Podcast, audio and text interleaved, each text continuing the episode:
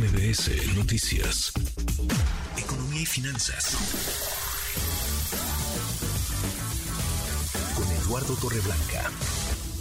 Y bueno, ya está con nosotros Eduardo Torreblanca. Como le decía, que alguien explique. México contrata deuda para pagar deuda, Lalito. Cuéntanos. Pues sí, gracias Guille, gusto en saludarte, poder saludar al público que nos escucha.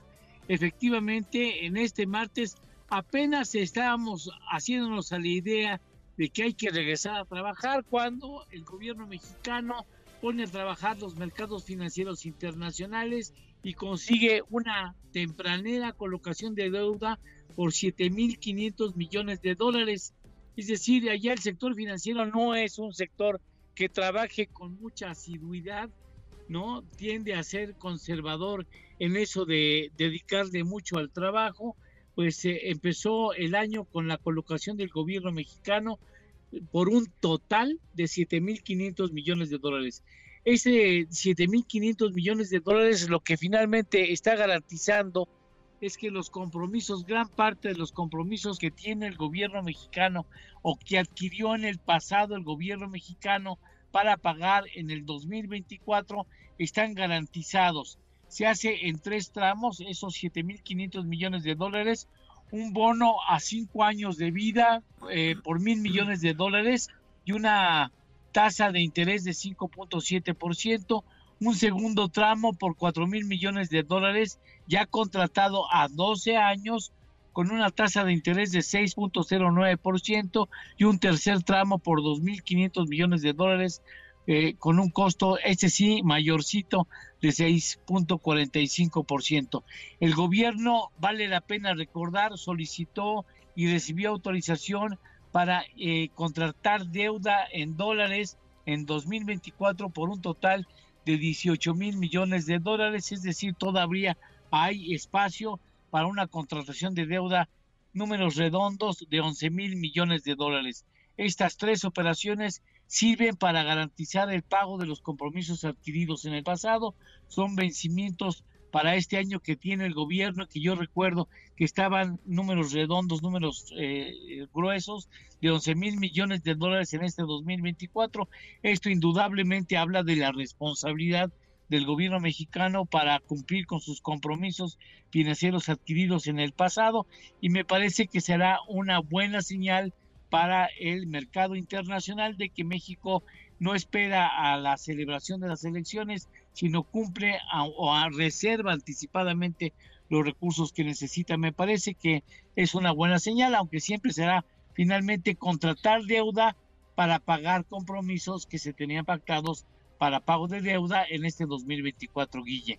Sí, sobre todo en un gobierno que había prometido no justo no endeudarse y paradójicamente hoy, por eso te decía que alguien me explique que México coloque bonos de deuda por 7.500 millones de dólares en mercados internacionales para pagar otra deuda con una promesa que habían hecho de no endeudarse, pues no hay lógica.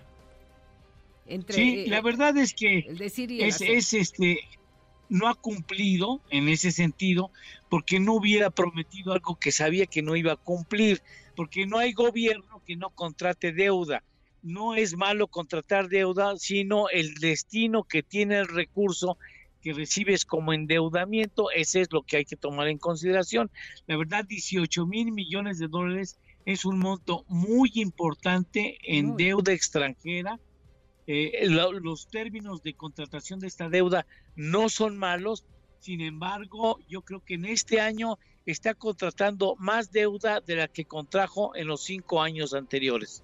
Sí, sí, se antoja complicado la herencia que pueda dejar para el gobierno siguiente con estos montos de deuda y que finalmente vienen a repercutir en la economía de todos. Claro, porque ese, ese dinero se va a pagar, Guille. Sí, claro. Alguien lo tiene que pagar el gobierno mexicano y eso le da, eh, le reduce el margen de maniobra para trabajar, por ejemplo, una contingencia por un medio, por un huracán, por un temblor, por un, este, en fin, por alguna contingencia, una sequía, en fin, esos son márgenes que va perdiendo el gobierno cuando tiene deudas tan importantes que cumplir. Así es. La buena noticia es que es una buena señal para los mercados internacionales. México, un país que paga, que cumple con sus compromisos contraídos antes o después de este sexenio. Sí, eso digamos que sí finalmente habla de la responsabilidad del gobierno mexicano. Así es. Que siempre ha sido responsable, ¿no? Sí. No, ha habido incumplimientos anteriores, por, fortuna. fortuna. Exactamente, querido Lalo. ¿Qué nos tienes de postre? Pues mira, estabas hablando de las remesas. Sí. Ya han acumulado 13 meses con pérdida cambiaria por el fortalecimiento del peso mexicano. O sea, ya llevan 13 meses perdiendo poder adquisitivo. Así es que eso del superpeso vino a perjudicar a 5 millones de familias que reciben en promedio remesas de la Unión Americana. ¿Cuántas familias, Lalo? ¿Cinco? 5 millones de familias. Se tiene estimado que son las que con, eh, con frecuencia reciben eh, recursos de, sus familiares o amistades eh, que están fundamentalmente en Estados Unidos. Y hoy pues obtienen menos de lo que lo que les envían de allá de Estados Unidos. No, güey. Pues sí. Fíjate que estábamos haciendo un cálculo que estaría sobre el 16, 17% de menor poder adquisitivo. O sea, no es poco lo que han perdido las remesas, ¿eh? Por el superpeso famoso. Y para el esfuerzo que hacen estas personas para ir a Estados Unidos, trabajar allá, encontrar un empleo, hay gente que estando allá pues se priva de muchas cosas para mandárselo a su familia y hoy estas familias obtienen menos de la ganancia que podrían tener de que su papá, su hermano, su hijo, su amigo, su familiar esté en Estados Unidos y haga el esfuerzo de mandarles estos recursos. Sí, exactamente. Bueno, por eso ya veremos cómo se comportarán este año, por cierto. Vamos, a, vamos a esperar cómo se manejan los mercados. Muchas gracias, Lalo, que te sigues recuperando de esa garganta. Muchas gracias. Un abrazo como siempre a ti y un saludo cordial a los a los radioescuchas que nos atienden. Gracias. Gracias, Lalo. Muy buena tarde. Redes sociales para que siga en contacto: Twitter, Facebook y TikTok. M. López San Martín.